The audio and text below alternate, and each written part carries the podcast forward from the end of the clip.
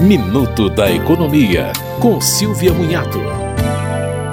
Para facilitar a declaração de imposto de renda de 2022, a Receita Federal classificou os bens e direitos dos contribuintes em nove grandes grupos, como imóveis, participações societárias e fundos. Uma vez identificado o bem em um grupo, o contribuinte terá que escolher um código que melhor corresponda ao bem dentro do grupo. Os códigos foram reavaliados e a Receita Federal excluiu nove e incluiu outros 13. Assim que incluir o saldo de um fundo de renda fixa na ficha de bens e direitos, o contribuinte já poderá indicar o saldo e os rendimentos do fundo, evitando a abertura de outra ficha para incluir os rendimentos. Será obrigatório informar o Renavan de veículos e haverá um alerta caso não sejam informados os registros de embarcações e aeronaves.